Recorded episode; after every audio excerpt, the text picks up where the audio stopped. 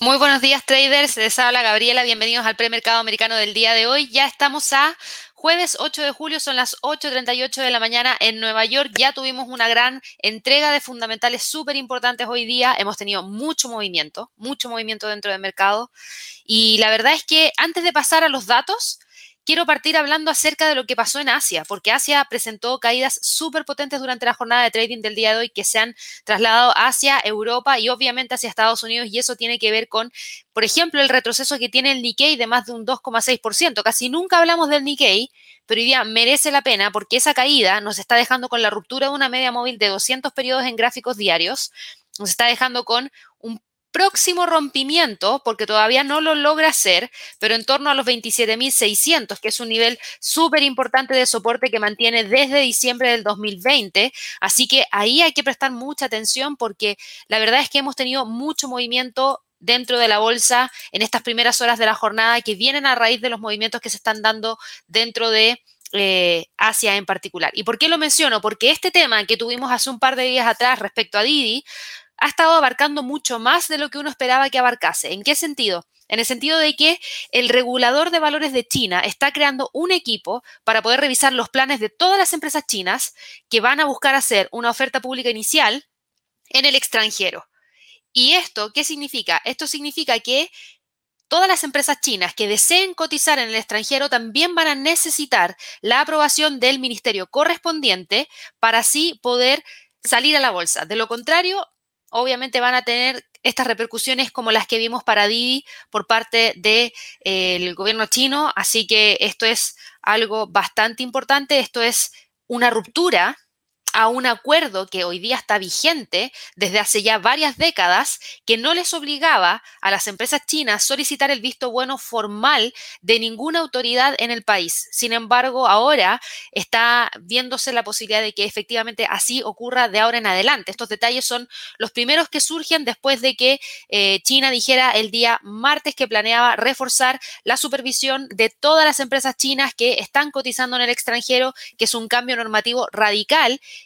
que rápidamente desencadenó esta venta de acciones de China, de, esta venta de acciones de empresas chinas que cotizan en la bolsa de Estados Unidos. Lo mencioné el día de ayer en eh, un artículo que subimos a través de la página de inversiones y trading.com, como no solamente estaba impactando a Didi, ni a Full Track Alliance, ni a a App FinTech, sino que también habíamos hablado acerca de NIO y otras compañías ligadas a los vehículos eléctricos que también se habían visto afectadas, como por ejemplo teníamos a Li Auto y Xpen, que yo sé que muchos de ustedes operan en ellas, así que para que estén muy, muy atentos, la verdad es que hoy en día se han tornado mucho más riesgosas las empresas chinas cotizando dentro de la bolsa de Estados Unidos, así que ahí tienen que prestar un poquito de atención porque esta Comisión Reguladora de Valores de China está estableciendo este equipo que principalmente lo que va a buscar hacer es agudizar el enfoque de las empresas que buscan cotizar en el, extranjero utilizando una estructura que se llama VIE.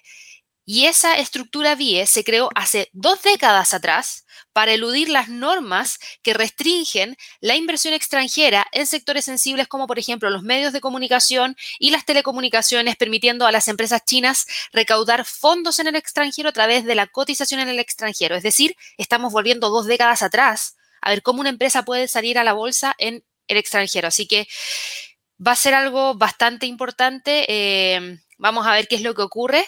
Y esto no ha sido lo único porque a raíz de todas estas fluctuaciones que hemos visto dentro del mercado, ayer en la tarde teníamos un anuncio del Standard Poor's y del, del Russell, del FTSE Russell, que a última hora del día de ayer decidieron eliminar más empresas chinas de la composición de su índice tras la actualización de una orden ejecutiva proveniente desde Estados Unidos, ya no desde China, sino que desde Estados Unidos, que prohíbe la inversión nacional en empresas con supuestos vínculos con el ejército chino. Y ¿Qué significa esto? Que el editor de índices estadounidenses identificó alrededor de 25 empresas chinas que van a ser eliminadas del índice el día 2 de agosto, mientras que el Russell, al primero que me refería era el Standard Poor's, al Russell, va a eliminar alrededor de 20 empresas chinas a partir del día 28 de julio. Así que ojo ahí, porque eso obviamente que genera una presión bajista para todas aquellas empresas que vayan a ser eliminadas de la composición de ambos índices. Y esta medida se basa en qué? Se basa en una orden firmada por el presidente Joe Biden que se firmó el día 3 de junio que ampliaba el alcance de la prohibición, que podría agravar los problemas de las empresas chinas que están cotizando hoy en día en Estados Unidos y que ya están haciendo frente a los amplios esfuerzos de China para frenar el sector tecnológico y aplicar ciertas medidas de seguridad de datos mucho más estrictos. Así que la verdad es que hay mucha fluctuación. Esto ha generado mucha incertidumbre. Dentro de Asia generó una venta masiva de acciones que generó que no solamente el Nikkei estuviera cayendo. Si ustedes buscan el Hang Seng, se van a dar cuenta que también el Hang Seng estaba con movimientos bajistas durante la jornada de trading del día de hoy, cayendo más de un 2,89% y ya quebrando un 50% de un retroceso de un Fibonacci de largo plazo. Y fíjense cómo también quebró la media móvil de 200, quebró los 27.600 y llegó hacia los 27.153. Entonces, todo esto todo este sentimiento que hay dentro del mercado obviamente se traslada hacia las otras bolsas. Yo ya se los he mencionado anteriormente. Cuando nosotros estamos siguiendo el mercado accionario, tienen que mirar Asia, después tienen que mirar Europa, después miran Estados Unidos. ¿Y qué pasa? Que Estados Unidos puede dar vuelta el sentimiento dependiendo de sus datos. ¿Por qué? Porque es la primera potencia del mundo. Entonces, obviamente que puede, tiene ese poder. Pero si no lo logra hacer y se acopla a los movimientos del resto del mercado, Luego, cuando tenemos la próxima sesión, el sentimiento sigue presente. Y ahí es donde estamos hoy día, en donde tenemos un sentimiento de mayor aversión al riesgo con caídas dentro del mercado en Asia, con caídas dentro del mercado en Europa, que también tuvimos noticias, y con caídas que siguen profundizándose en Estados Unidos, porque a simple vista, si van al calendario económico, ya a simple vista veo que son malos datos los que tuvimos a las 8.30. Ya lo vamos a ver de inmediato, pero vámonos ahora con Europa, porque todo esto también generó qué? Generó movimientos dentro del Eurostox, dentro del DAX, dentro del IBEX, que sí son un poquito más preocupantes. ¿Por qué lo digo? Ayer partimos hablando del Eurostox. ¿Por qué? Porque el Eurostox había logrado moverse hacia el alza y la gran pregunta que yo tenía ayer era si es que el precio realmente iba a lograr quebrar la línea de tendencia bajista que ha tratado de quebrar desde el día 28 de junio y le ha sido imposible. Lo que yo les había mencionado era que a raíz de lo mismo yo sentía que había una mayor presión hacia la baja por parte del instrumento, que no veía tan factible que lograra quebrar los 4.086. Fíjense que no tengo niveles de resistencia hacia arriba porque había mayor presión hacia la baja. Y finalmente lo que tuvimos fue a raíz de las grandes caídas vistas en Asia, un mayor movimiento bajista por parte del Eurostox que ahora mismo significa un retroceso de un 2,55%. Es mucha volatilidad dentro del mercado. Fíjense las velas anteriores y claro, habíamos tenido una vela similar, sí, durante el día 18 de junio, pero desde ahí en adelante el mercado se había estado moviendo dentro de ciertos niveles y hoy día rompió todos esos niveles, incluso rompió el primer nivel de retroceso de Fibonacci en 3.994, un 23.6% del retroceso del Fibonacci. ¿Y eso qué hizo? Que el precio llegara al soporte donde converge el S3 y la media móvil de 100. Fíjense cómo en distintos gráficos que vemos todos los días, en algún momento estas medias móviles que yo tengo cargadas dentro del gráfico sirven como soporte o sirven como resistencia. Para eso las uso yo, no necesariamente para poder identificar oportunidades de entrada al mercado, sino que para poder tratar de identificar niveles claves en los cuales el precio se puede detener.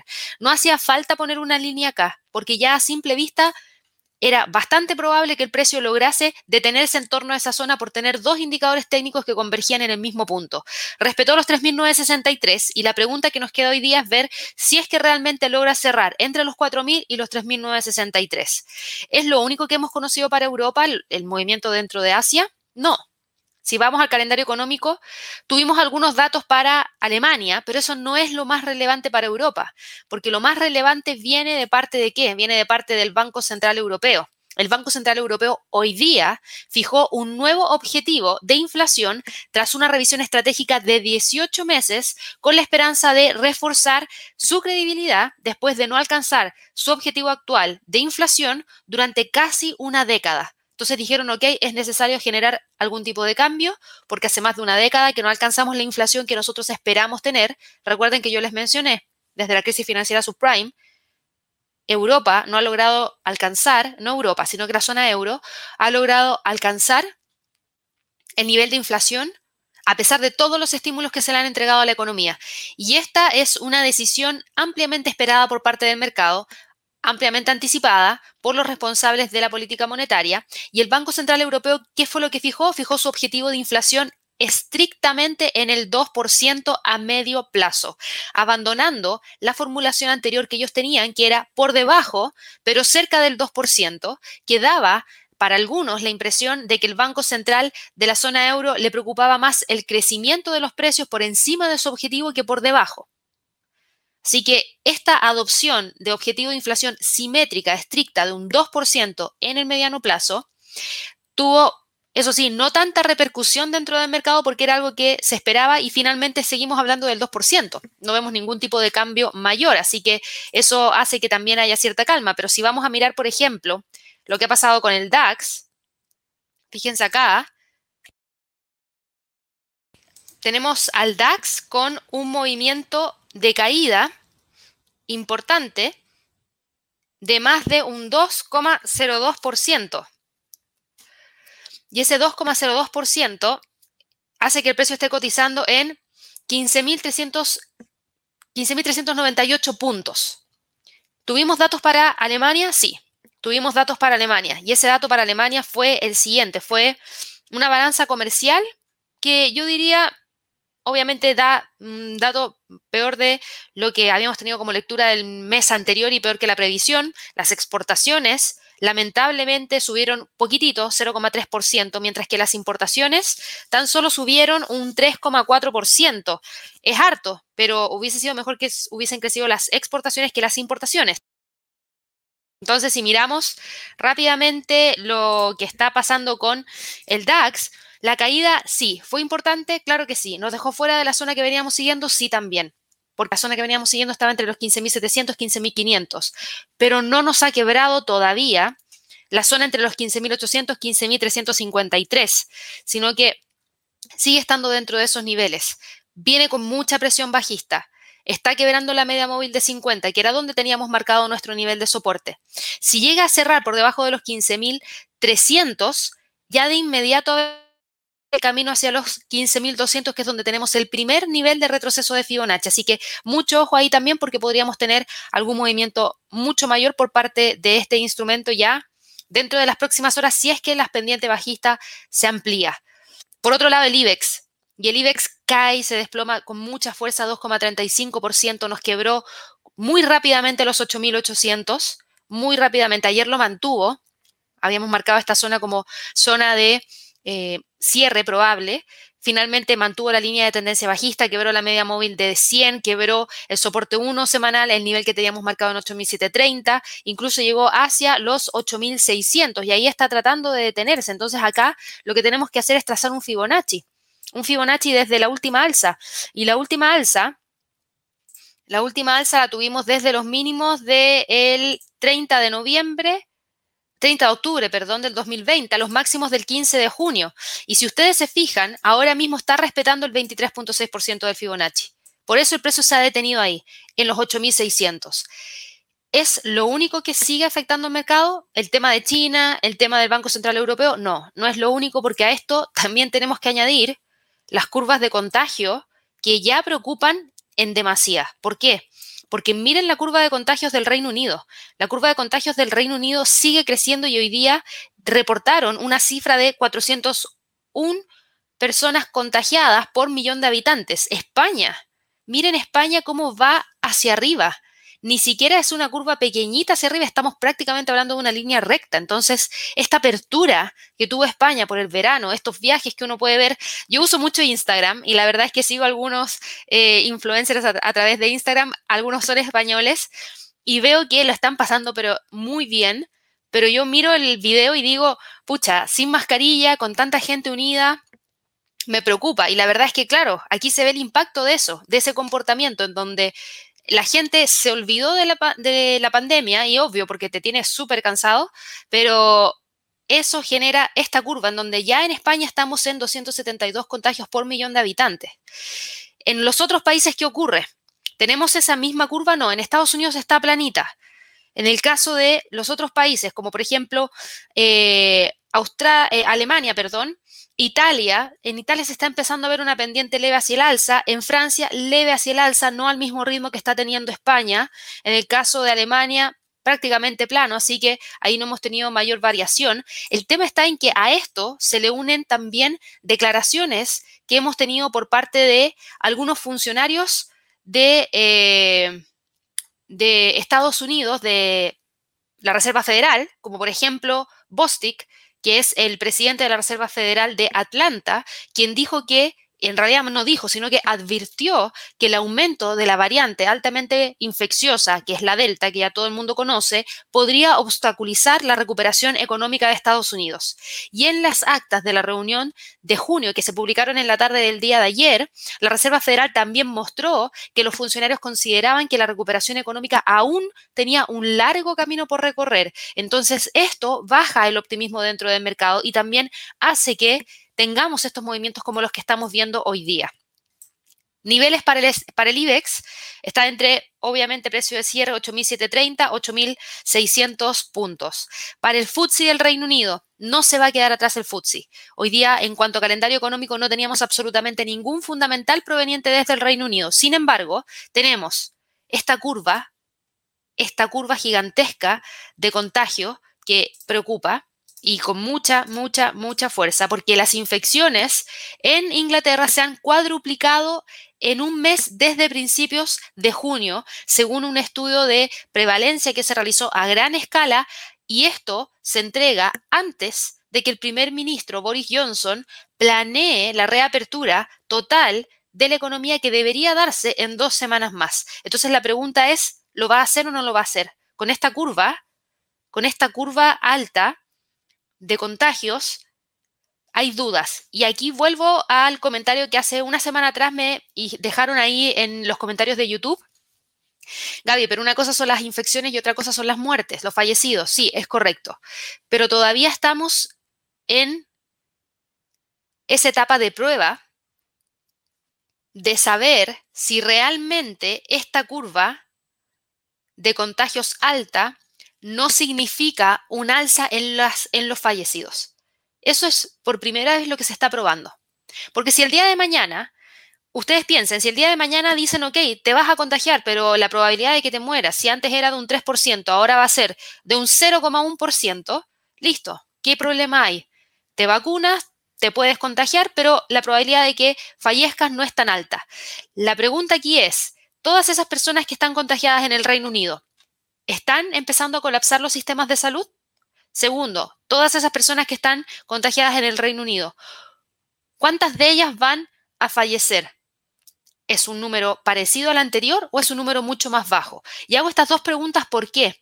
Porque el gran tema de la pandemia no es la tasa de mortalidad. La tasa de mortalidad es mucho más baja que otros virus que andan dando vuelta, como por ejemplo el virus del H1N1. El tema está en que colapsa los sistemas de salud y al colapsar los sistemas de salud hay otras enfermedades que no se pueden atender, como por ejemplo cáncer, como por ejemplo enfermedades al corazón, como por ejemplo enfermedades al hígado, etcétera, que finalmente terminan llevando también a un fallecimiento por otra causa. Y eso hace que la tasa de mortalidad del país también aumente. Entonces, por eso es tan importante tener controlado esto. Y la pregunta ahora que yo me hago es esa, realmente es esa, ver si es que estas personas que se están contagiando en España y en el Reino Unido a este ritmo, generan o no generan lo mismo que ya vimos, por ejemplo, en enero de este año.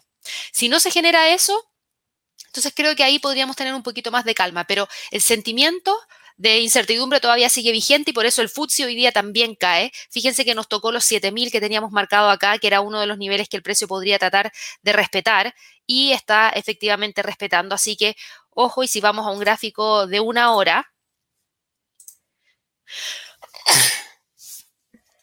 en el gráfico de una hora, fíjense que tenemos al precio cotizando en torno a los 7.002, entre los 7.023 y los 6.976 como niveles más importantes. Creo que aquí hay una detención de las caídas, por lo menos para el FTSE, en base a que tenemos esta vela que muestra mecha en la parte superior, mecha en la parte inferior, pero tratando de detenerse aquí. Y hay que ver si es que efectivamente logra cerrar hoy día esta jornada entre los 6.980 y los 7.000 puntos. Vámonos ahora con Estados Unidos, porque, insisto, todo lo que hemos visto ahora son movimientos que se han estado dando dentro del mercado, pero fíjense en este velón que tiene el Standard Poor's. El Standard Poor's cae más de un 1,38%. La caída viene a raíz de todo lo que hemos visto, por eso partí en Asia, después me fui a Europa, expliqué todos los factores que están empujando el precio de todo el mercado accionario hacia la baja, y eso es lo mismo que repercute en el Standard Poor's, pero hay que sumarle otra cosa.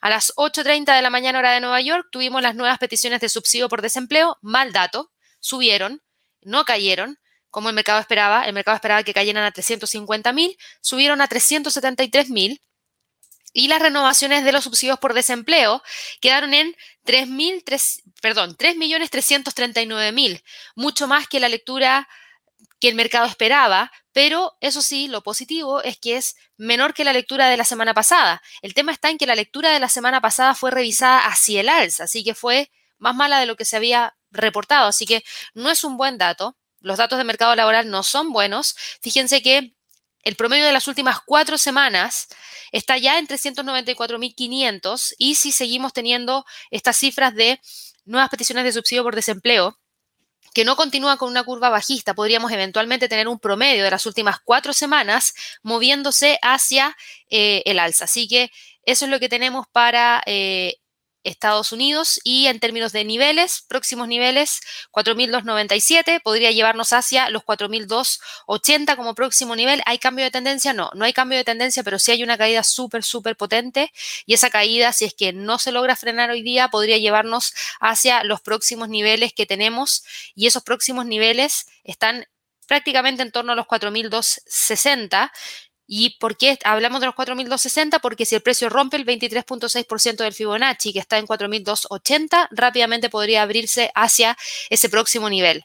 El Dow Jones cae, sí, cae y cae alrededor de un 1,47%, así que el Dow Jones nos quebró la línea de tendencia alcista de corto plazo que traía desde el 22 de junio, pasando por los mínimos del 30 de junio, cayó y quebró ahí los 34.200, próximo nivel estaría en torno a los 34.000, así que también ahí hay que prestar un poquito más de atención para ver cualquier otro tipo de movimiento mayor por parte de este instrumento. El Nasdaq el Nasdaq ya quiebra la línea de tendencia alcista que traía desde el 17 de junio, pasando por los mínimos del 2 de julio. Al quebrar, fíjense que cayó y arrasó con el primer nivel de soporte que teníamos en 14.680, pero logró detenerse en el pivote en 14.600 y ahí está pegado ahora.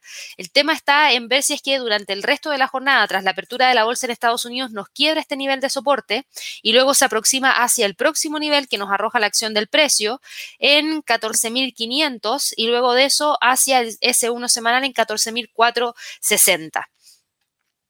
En cuanto al mercado Forex, eh, antes de ir al mercado Forex, voy a ir al mercado de las criptomonedas. ¿Por qué? Porque todo este sentimiento que hay dentro del mercado, que es de mayor aversión al riesgo y poco apetito al riesgo, presiona todas las criptos y obviamente eso no le sirve para nada. El que lidera las caídas es Ethereum, cae un 6,9% hoy día, rompe ya la línea de tendencia alcista, así que nos olvidamos un poco de eso. Hoy día la gran pregunta es ver si es que rompe los 2100 hacia abajo, 2105, porque si lo vuelve a hacer, quiere decir que no tiene la fuerza suficiente como para poder continuar con el alza y nuevamente estamos frente a una presión bajista mayor. La pregunta es si es que efectivamente lo hace. Para las criptomonedas no ha sido un mes fácil. De hecho, ha sido un mes bastante difícil porque no han logrado recuperarse de la gran caída que tuvieron durante el mes de mayo. Han estado muy bajistas durante incluso el mes de junio y el mes de julio. Han logrado tratar de recuperar pero hoy día, ya con este movimiento hacia la baja, frena prácticamente todo lo que hizo el día 4 de julio y el día 6 de julio y nuevamente queda exactamente igual a como estábamos el 2 de julio. Así que para Ethereum, hoy día lo más importante es ver si es que efectivamente logra romper los 2105 hacia abajo o no, o se detiene ahí. Para Bitcoin, el Bitcoin también cae un 3,9%. Eso nos deja con el precio del Bitcoin en 32.568 dólares. Estaría generando la ruptura de los 32.560 y desde ahí podría ir a buscar los 31.423 puntos como próximo nivel de soporte. Está manteniendo la línea de tendencia bajista que trae desde el 15 de junio y pasa por los máximos del 29 de junio. Esa línea de tendencia bajista se mantiene súper bien, no ha logrado generar ninguna ruptura en ese sentido y eso quiere decir que tenemos mayor presión hacia la baja por parte del Bitcoin que, por ejemplo, por parte de Ethereum. Ripple también genera una ruptura súper grande, se está moviendo entre prácticamente los 0,73 eh, y ya nos rompió los 0,63, así que se olvidan de esa zona de congestión, tocó los 0,60 como nivel de soporte y ahí está tratando de detenerse, pero fíjense que para Ripple la línea de tendencia bajista que trae acá está súper, súper, súper marcada hacia la baja y esa línea de tendencia bajista es la que nos dice que por el momento no va a haber un cambio de tendencia para Ripple y la presión se mantiene súper fuerte. Fíjense cómo está llegando la media móvil de 50, muy cerquita a la media móvil de 200 y ahí podría gatillarse una entrada en venta. Así que atención porque dentro de los próximos días, si esto continúa cayendo, podría darse ese cruce y esa señal.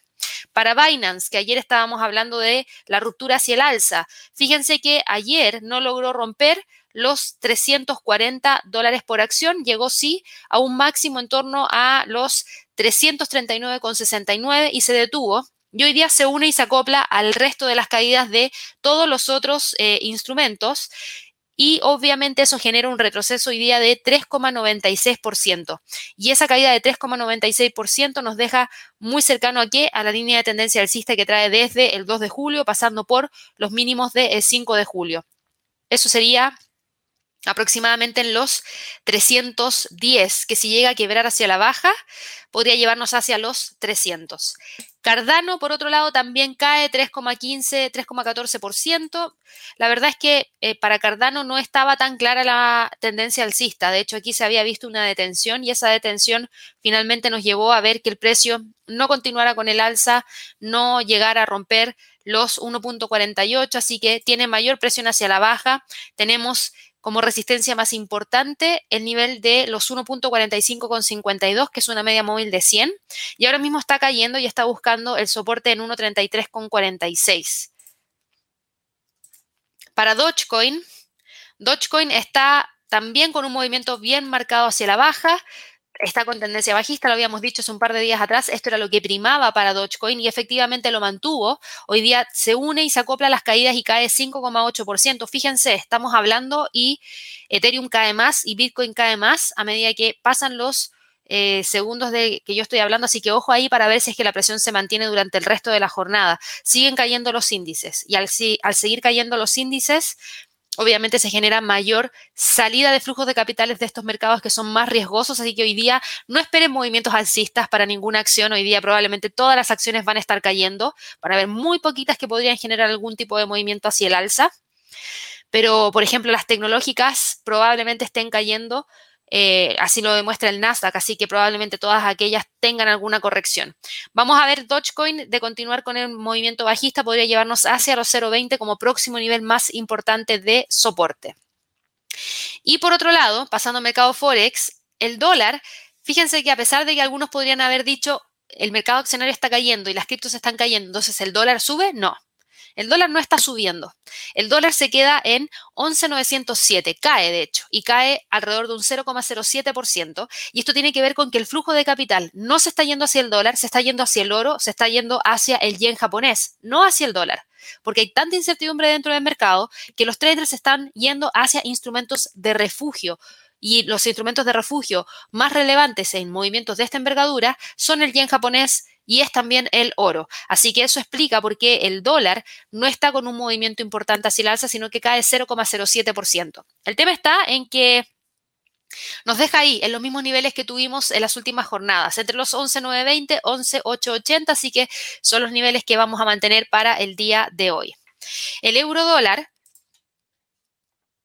está con un movimiento hacia el alza, tomando ventaja un poquito de lo que nos dio a conocer el Banco Central Europeo lo que eventualmente podría significar que en algún punto podamos tener mayor información y conocimiento respecto a cuándo van a generar un cambio en la tasa de interés. Así que eso nos deja con un avance de 0,48%, pero todavía manteniendo la línea de tendencia bajista que trae desde el 25 de junio, pasando por los máximos del 6 de julio. Tenemos al precio pegado aquí, metido entre los 1,1780 y los 1,1850. Esos serían los niveles más importantes y probablemente hoy día el euro dólar, si continúa con el alza, podría tratar de cerrar en torno a los 1,1850 y ver si es que desde ahí puede ya el día de mañana continuar con el alza y quebrar esta línea de tendencia bajista. A pesar de esta alza, ¿estamos frente a un cambio mayor? No. la tendencia sigue siendo hacia la baja en el largo plazo y también en el corto plazo porque todavía no se quiebra esa línea de tendencia bajista. La libra dólar, por otro lado, la libra dólar está con un movimiento importante hacia la baja, hoy día cae 0,27%, eso sí se mantiene, se mantiene entre los niveles que habíamos dejado marcados ayer y eso estaba prácticamente entre los 1,3750, 1,38,47 como niveles más importantes. Al parecer hoy día va a tratar de cerrar sobre los 1,3750, así que hay que esperar y ver que efectivamente lo logre. Pero si es así, la libra podría estar tratando de mantenerse dentro de esta zona de esta forma. La pregunta es si lo va a lograr o no. Esa es la pregunta que por lo menos tenemos para hoy día y todo va a depender del precio de cierre de la vela diaria. El dólar yen hoy día se pegó un retroceso feísimo, cae 0,83% y digo feísimo porque ayer si bien había logrado romper y mantenerse por debajo de la línea de tendencia alcista, cerraba sobre los 110,40, entonces hasta ahí no había cambio pero nos quebró ese nivel hoy día. Respetó esta línea de tendencia bajista, rompió los 110,40 y no le costó nada romper el nivel psicológico en los 110, el 38.2% del Fibonacci, el soporte 2 semanal, la media móvil de 50 y tocar el 50% del retroceso de Fibonacci en 109,57. Así que ahora estamos pegados aquí, en torno a estos niveles, y de continuar cayendo, podría ir a buscar el próximo nivel en el soporte 3 en términos semanales en 109,16. Así que ojo, porque si logra continuar con el retroceso ante mayor incertidumbre y mayor fortaleza por parte del yen, ese podría ser el próximo nivel de soporte que el precio trate de alcanzar. En cuanto a las materias primas, para así terminar e irme de inmediato a sus preguntas, que veo que tienen muchas, muchas preguntas. Eh, en cuanto a las materias primas, fíjense que las materias primas, en el caso del petróleo, Ayer cayó 2,27% y hoy día cae alrededor de un 0,09%. Tenemos algún tipo de movimiento mayor para este instrumento que genere algún cambio más brusco? Todavía no, porque todavía se mantiene sobre la línea de tendencia hacia el alza que tenemos trazada desde el 9 de abril y el 23 de abril, me refiero a los mínimos. Y trata de mantenerse sobre los 71. Hoy día cae el petróleo y esto tiene que ver también con lo siguiente. Ustedes tienen que entender que el petróleo es un instrumento que es más riesgoso que otros instrumentos. Por ende, cuando hay mayor aversión al riesgo, el petróleo suele verse impactado de manera negativa. Ahora, también tuvimos el día de ayer la publicación de los inventarios del API y la publicación de los inventarios de la API, de un segundo, está acá. Las reservas semanales de crudo del API resultaron positivas porque cayeron nuevamente en 7.983.000, pero también tuvimos las proyecciones de la Agencia Internacional de Energía y esas proyecciones de la Agencia Internacional de Energía que tuvimos durante la jornada de trading del día de ayer hablaron respecto a qué? A que la producción podría, en este caso, verse aumentada en alrededor de un 11,3% en el año.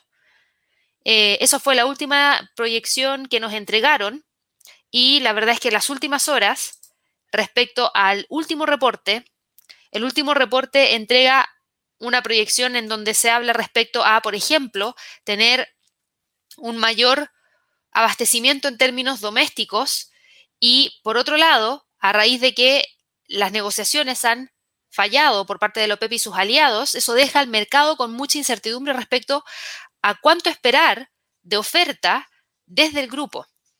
¿Y eso qué significa? Eso significa que probablemente las compañías de petróleo provenientes desde Estados Unidos van a estar produciendo alrededor de 20.000 barriles al día más de lo que se esperaba y se proyectaba para este año, dejándola en 11,1 millones de barriles.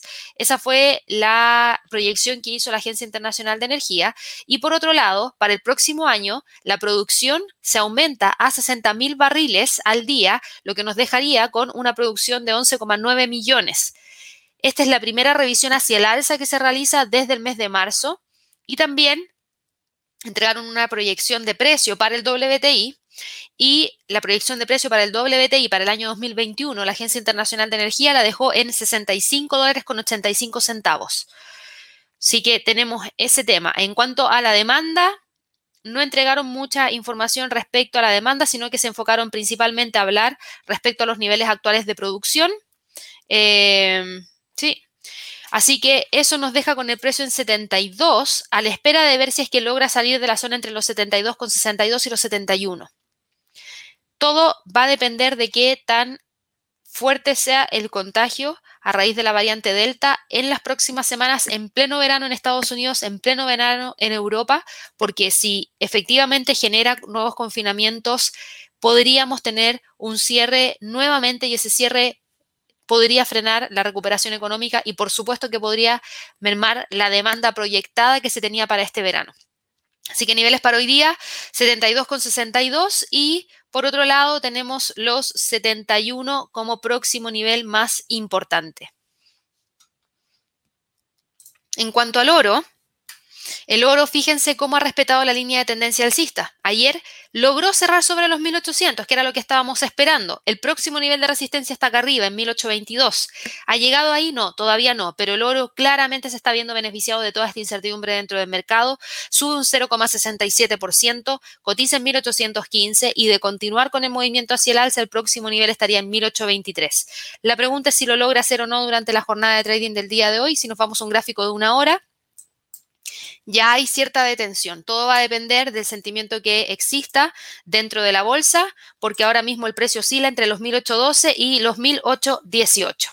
Así que bueno, con eso terminamos la revisión de los mercados que ha estado bastante larga. Había mucho de qué hablar, sé que tienen muchas preguntas, así que antes de pasar a la sección de preguntas, siempre los quiero dejar invitados a que puedan acceder a nuestra página web www.inversionesytrading.com. Encuentran un montón de recursos gratuitos, como por ejemplo videos tutoriales, guías de trading, webinars, y también hay recursos exclusivos donde nosotros entregamos cursos de trading, tenemos sesiones de coaching, también un live trading room, que es una sala de trading en vivo, programas de trading, etcétera. Y lo que sí quiero mencionarles ahora es que vamos a realizar el Trading Day el día 22 de julio de este mes. Ya están abiertas las inscripciones. Va a estar enfocado 100% en la entrega de reportes trimestrales para fines de julio, principios de agosto. Por eso vamos a hablar específicamente respecto a Apple, Tesla, Facebook y Amazon, porque como el Trading Day es el 22 de julio y la entrega de todas estas empresas son entre el 27 y el 29 de julio, les vamos a entregar nuestro análisis respecto a cuáles son los posibles escenarios que podríamos tener en base a resultados para estas compañías, junto con las variables a monitorear durante esa entrega. Por ejemplo, en el caso de Apple, venta de iPhones probablemente, en el caso de Tesla, qué pasó con la producción que quedó atrasada en el último trimestre, en el caso de Facebook, cómo van los ingresos por publicidad, en el caso de Amazon, ¿vimos algún cambio en, por ejemplo, los suscriptores de Amazon Prime? Vamos a verlo. después de eso, Vamos a hablar respecto a técnicas de trading y en esta oportunidad nos vamos a enfocar en scalping en acciones. Hay muchos de ustedes que les gusta hacer scalping y la pregunta es si es realmente posible realizar scalping en acciones. Así que les vamos a entregar una estrategia, les vamos a enseñar cómo diseñar una estrategia desde cero. Y también vamos a entregarles políticas de gestión de riesgo 100% enfocadas en este mercado y vamos a finalizar con un conversatorio de traders junto a Javier para hablar acerca de las small caps. Nos preguntaron eso en el último Trading Day, así que consideramos que era importante verlo ahora. Si son... Eh, interesantes o no, y la verdad es que nosotros vamos a destacar tres acciones que consideremos que tengan potencial para el mes de agosto. Así que va a estar súper entretenido, los dejamos invitados desde ya, les compartimos el enlace en el chat, también está el enlace en la descripción de este video. También lo encuentran en nuestra página web www.inversionesytrading.com, ahí en la sección de Trading Day, en recursos gratuitos. Así que bueno, con eso ya terminamos la transmisión del día de hoy. Espero que todos tengan una excelente jornada de trading hoy día. Les recuerdo suscribirse a nuestro canal de inversiones y trading. Recuerden darle clic a la campanita de notificaciones. Si les gusta este contenido, regálenos un me gusta. Y obviamente los dejo súper invitados para que puedan participar del Trading Day, que es el día jueves 22 de julio. Recuerden que las inscripciones son gratuitas y los enlaces están en la descripción de este video. Que estén muy bien y nos vemos en un rato más en preguntas de trading a las 12. Hasta luego.